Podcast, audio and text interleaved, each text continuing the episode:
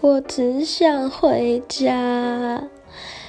嗯，还有八天我们就要考期末考了，然后考完之后考两个礼拜，那考完两个礼拜六月中，距离学校公布成绩还有两个礼拜时间，所以我们那个我们会花一个礼拜出去玩，然后剩下那一个礼拜就是搬家。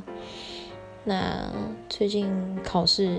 压力其实没有到很大，因为下学期的课比上学期负担会少一点点。但是因为我们这里的台湾学生圈子太小了，导致很多人就是很无聊了。我会说，然后我就觉得这么小的一个圈子生活下其实很累，所以我很想回家。